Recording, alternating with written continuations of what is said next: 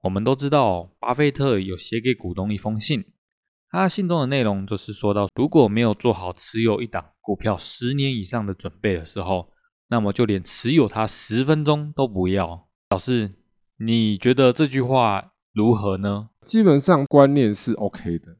就是价值投资的部分嘛。，对，就是你买一只股票，你要用长远的眼光去看它，嗯，对去啊，然后再做一个选择。但是我相信最近有很多网友可能说，哎，巴菲特不是说十年这个吗？对啊，要准备十年以上啊，最近他怎么大卖了？怪怪的啊。大卖台积电，对不对？哎，对啊，但是老师要说一句话，他没有卖光啊，他还是在后啊，它只是减持而已减啦。持他并没有都出掉啊。所以也就是说，其实另有把戏喽。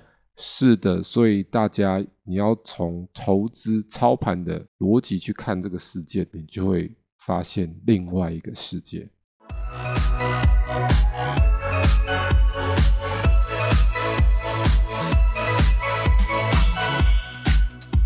欢迎收听股市爆爆 Podcast，为你带来最劲爆的股市新闻。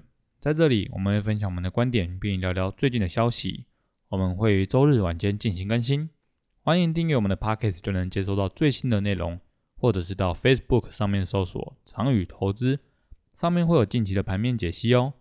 我们的 YouTube 频道“股市百宝箱”会于每周一或周二定期更新实战分析影片。同学们，上课啦！我是主持人 Simon。大家好，我是奎老师。台股最近下跌了，那各位同学有没有是有感下跌还是无感下跌呢？那在这边，我一部分认为是因为通膨以及升息的情况，但是呢，最近有一个消息，那就是股神巴菲特在第四季的时候大砍台积电的 ADR。对于一个信奉价值投资以及长期持有的人来说，为什么会做出这种决定啊？他好像持有还不到半年的时间呢、老师。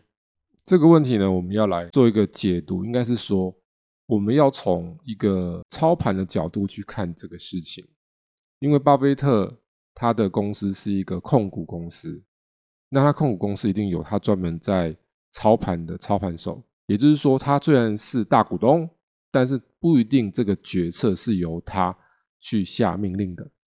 哎，老师，他至少应该会知道这个消息吧？呃，他应该会知道，但是他可能不一定是直接参与决策的人。哦，所以也就是说是他底下的人帮他操盘的意思喽。应该是说他们会建构一个投资的 model，就是他选股的逻辑的 model，他的操盘的一个模式会有一个流程。巴菲特跟他的伙伴蒙格，他们就是在建立这个机制。呃所以也就是说，这个就是底下的人认为说，可能未来变得不好了，所以他们现在就是先减持的意思喽。就是说，有一些因素让他减持，现在就是我们要厘清这个因素可能是什么，嗯嗯嗯，什么因素。对啊，这就是我们很好奇的。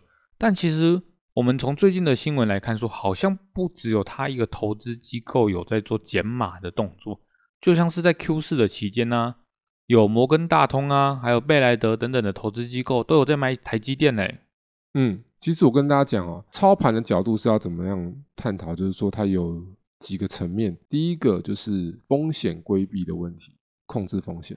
嗯，然风后控。对，第二个就是说资金运用的问题。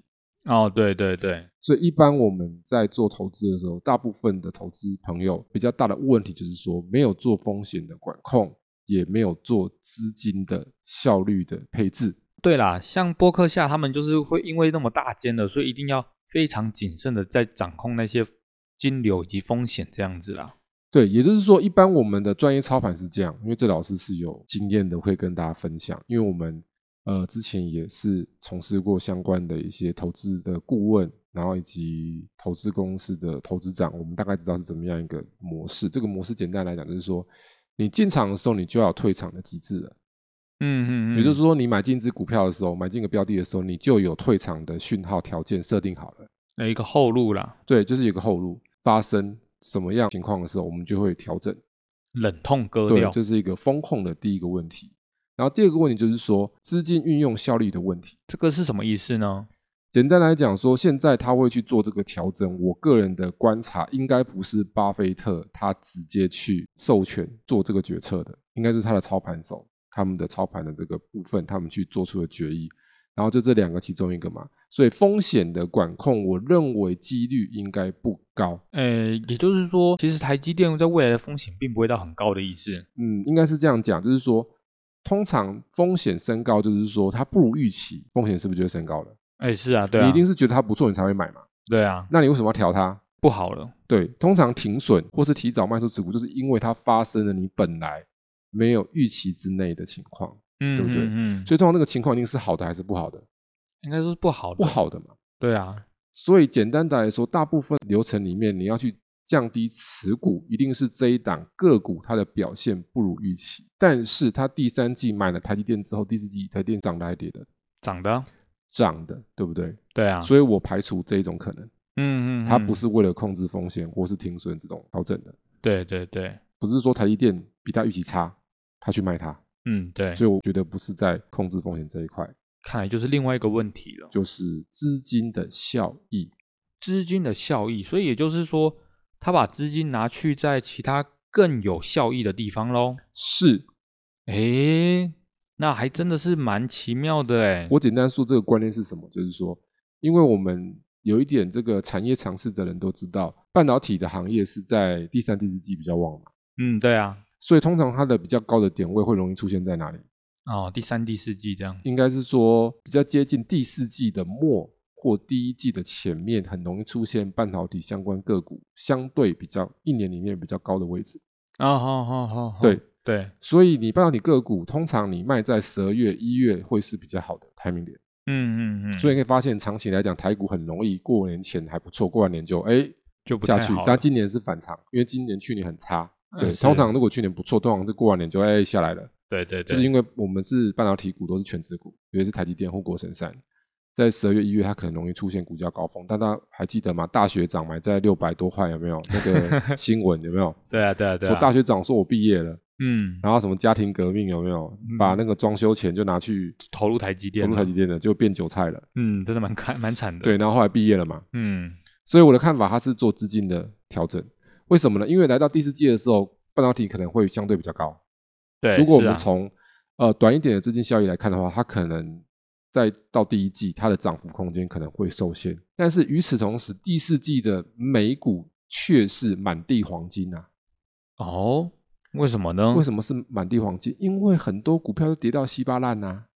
啊？他们还在跌第吗四？季啊，那我们记得科技股第四季还是在地上滚啊，哦，对对对，半导体是也在地上滚啊。对啊，半导体是十二月下半月到现在才这样一波上来，两个月啊，好像只剩下道琼都一直维持住诶。没有错。所以我的看法是，他可能在第一季觉得说啊，美股现在这边有一些更甜的，嗯，然后台积电这嗯边可能相对第四季会有一个相对高点，它可以先调整卖掉持股对对对对去对做一些操作。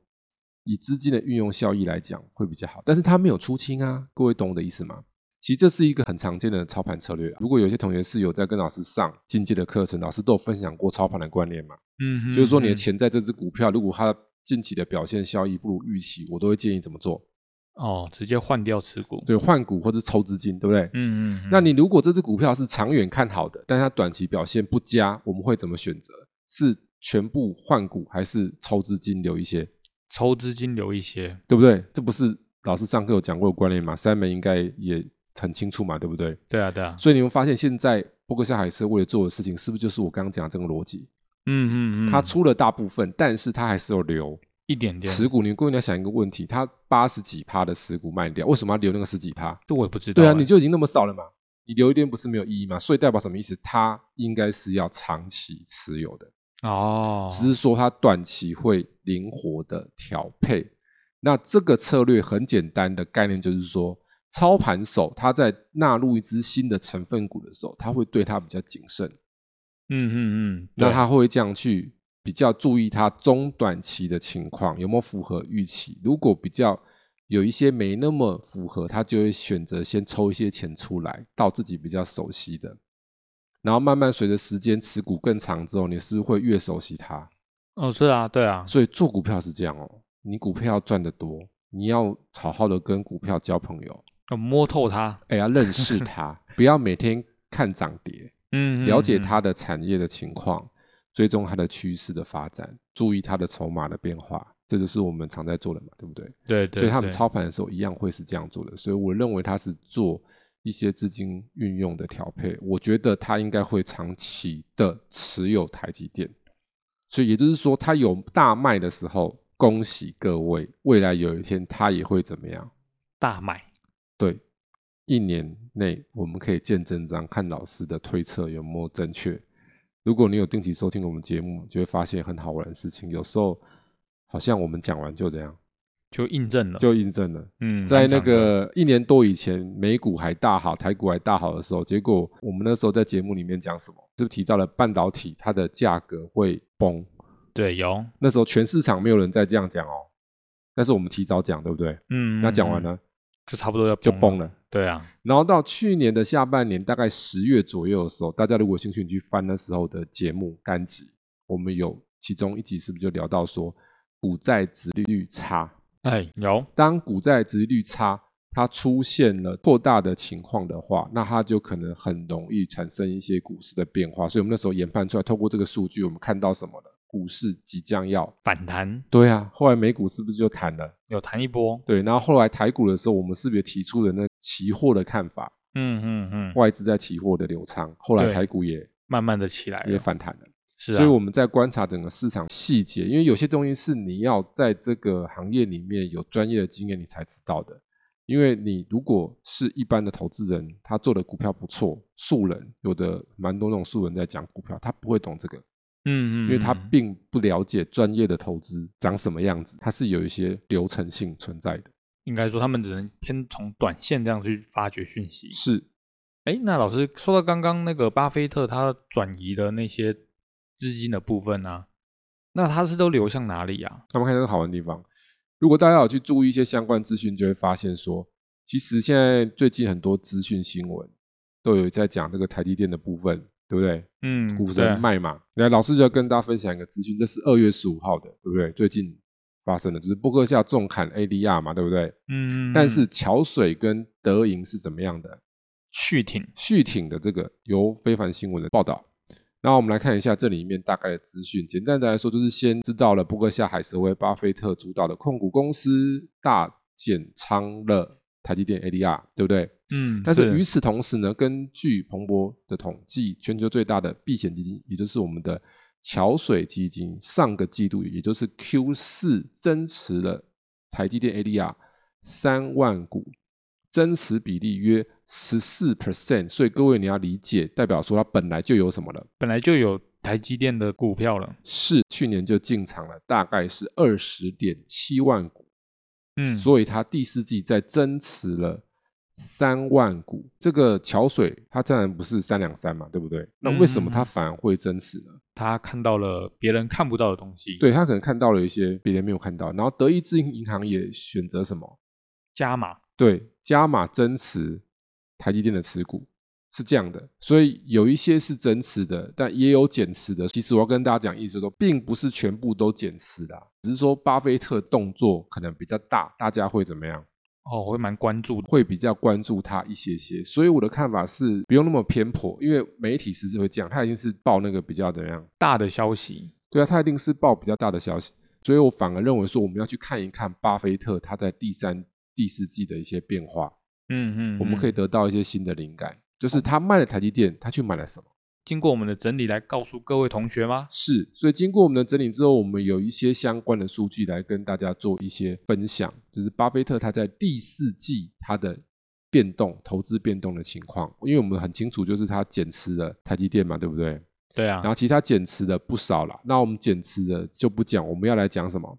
增持了吧增，持的，也就是说他卖了这么多台积电，那他到底跑去哪里了？嗯嗯，我们嗯去了解一下。资金的流向是他如果卖了台积电，又去买了很多科技股，代表什么意思？哦，那这真的台积是电一定有问题。对对对对，对不对是？嗯，那如果他卖了台积电，去买了一些他比较熟悉、常买的这些产业，其实就比较合理，就是我讲的那一种做资金的调配运用。因为他发现说，现在他比较熟悉的这些股票比较甜啊，嗯嗯嗯嗯，我现在与其这样，我先把这边做一下，啊，应该说然资后金的使用对，率那啊，台积电我先 hold 着，越来越熟悉，我再慢慢的再把它加回来，对，是这样的概念。所以我们来简单讲一下，它的新建仓有三档，第一档动视暴雪啊，你们觉得很奇怪啊？为什么新建仓的动视暴雪其实应该是说，在去年的第四季就已经有这个资讯了，微软未出价收购前买进了十亿的，就是说他还没收购前的时候他就买了，然后现在他又做了一些增持的动视暴雪的部分，那这个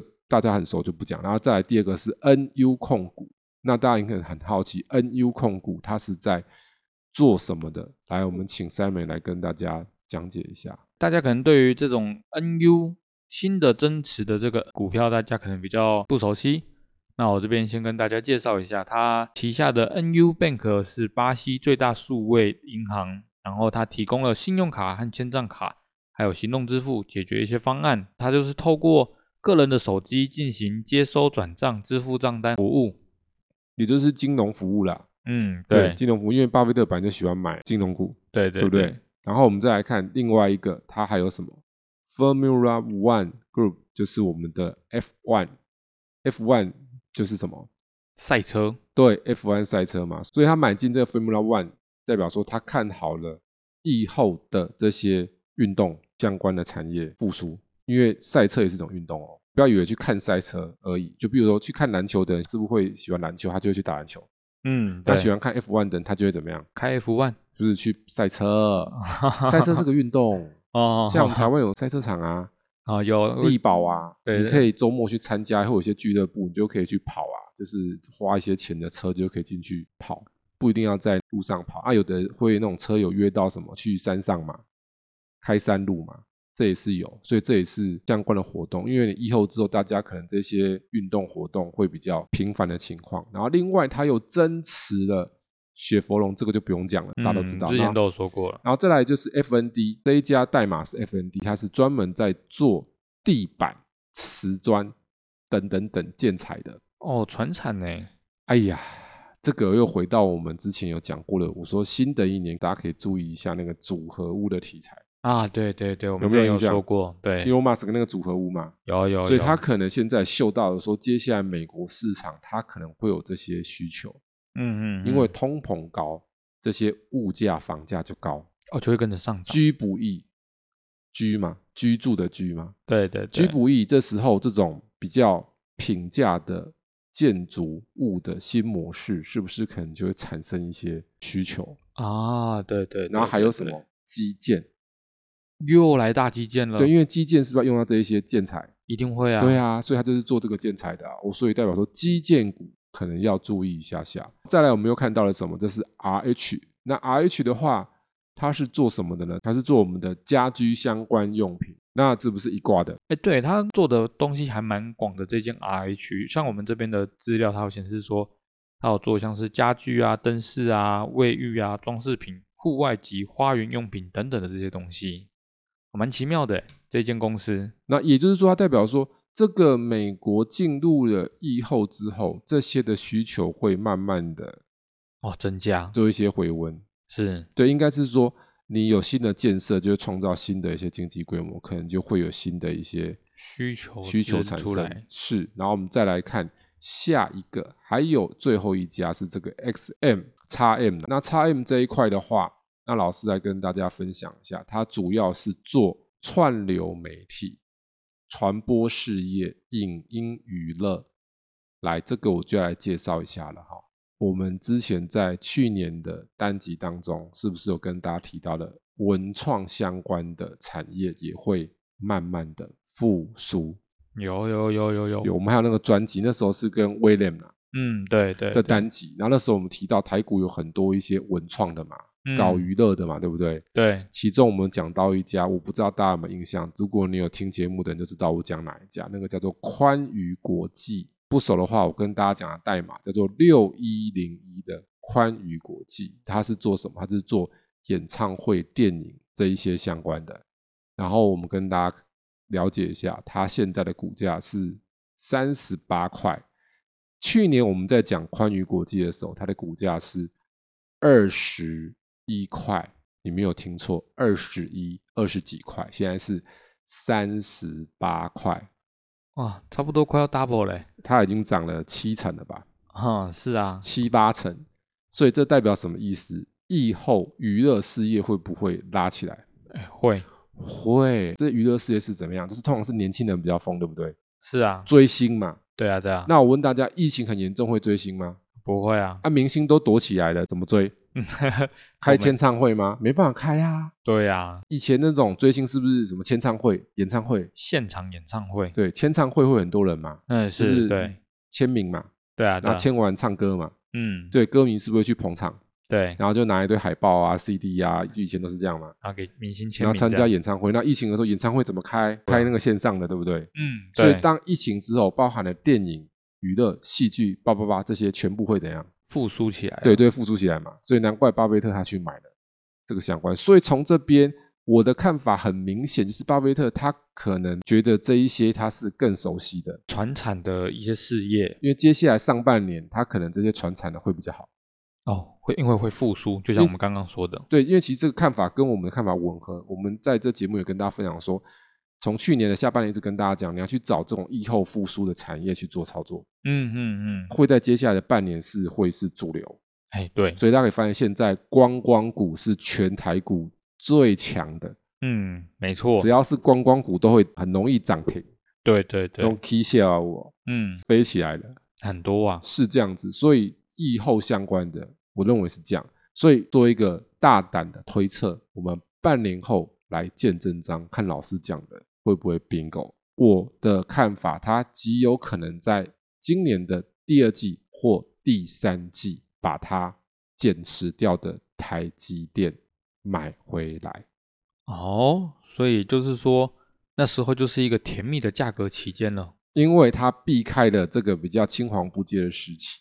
啊，也就是现在这样，，对，因为第一季到第二季半导体本来就比较淡，嗯嗯嗯，然后是啊它，去做这些疫后复苏的，是不是先有一些不错的哦获，利？它已经建立这个在里面啦、对啊对啊对啊，是啊，它已经把它建在它的这个持股里面了嘛，嗯，是对，这样子，所以到时候它可能会这边哎不错，再怎样再回来买，再调回来，我觉得这样的机会应该是蛮高的。虽然刚刚那是我们的推测，所以我们目前也还不知道巴菲特真正的想法是什么。但是日前有新闻爆出说，他好友蒙格对于这个的看法。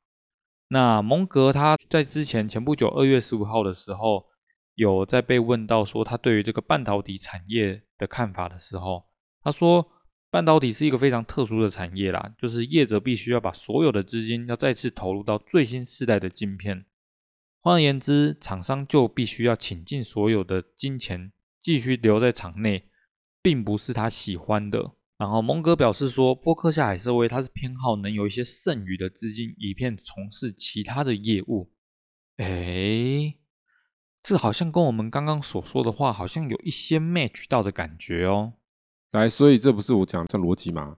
他不是要停损，碰到危机，他是觉得说现在他可能有其他觉得很甜的，他可以很容易掌握的，他就先把这边资金丢过来，对，先抽出来。然后意思就是说他还是看好台积电，嗯，对只，是因为它比较特殊嘛，它可能会比较有一些短期性的一些起伏。他觉得说他先抽出来避开那个阶段，然后先把资金拿去他们比较熟悉的这一块，这很吻合我刚刚的推测嘛。对啊，因为他最后还有说，就是他偏好能有剩余的资金，以便从事其他的业务。所以就是说，他现在已经把那些资金抽出来了，然后转到其他的产业上面了啊。就是我们刚刚讲的嘛，娱乐嘛，对对对，然后建材嘛，对对什么对，家具嘛，基建呐、，对啊，然后还有一个是那个金融服务嘛，嗯嗯嗯，这些相关的嘛。其实金融服务那些，因为现在越来越医化的情况下，很多电子式的金融服务都会啊越来越多了啦增加很多需求。对啊是对啊对啊。那所以其实我们可以从他目前的这种状况啊，总结一下，就是我们其实需要有一种独立思考以及判断的能力啦。这样子以后在遇到这种动荡较大的消息的时候，都能够去思考说这种消息传达的意义是什么东西。对，也就是说，我们在看这种资讯的时候，不要被媒体带风向，嘿嘿，真的，哦因为现在的媒体他们很喜欢带风向，就是说，譬如说今天 IMF 它可能有一个报告在讲全球的景气发展。嗯，然后对他可能讲说今年会持平趋缓，然后明年会怎么样？会成长。嗯嗯报告大嗯概是这样子，嗯是但两个媒体可能会标题不一样，一个媒体会下标说哇未来 GDP 成长可期，全球成长动能是足够的，一片看好，因为他讲的是结明年嘛，对他结明年的成长是，来当成标题。对对，但是对另外一家媒体他可能会说啊，今年 IMF 看淡景气，经济成长率趋缓持平，是否有危机？哎，这个是直接把现况说出来这样子，对，所以你说这有没有所谓的一定对或错？没有。没有啊，所以看这些资讯，就是我们刚刚所提的，你要有独立思考、判断的能力，你再来看。如果你比较没经验的话，不知道怎么去判断思考，我的建议就是干脆不要看。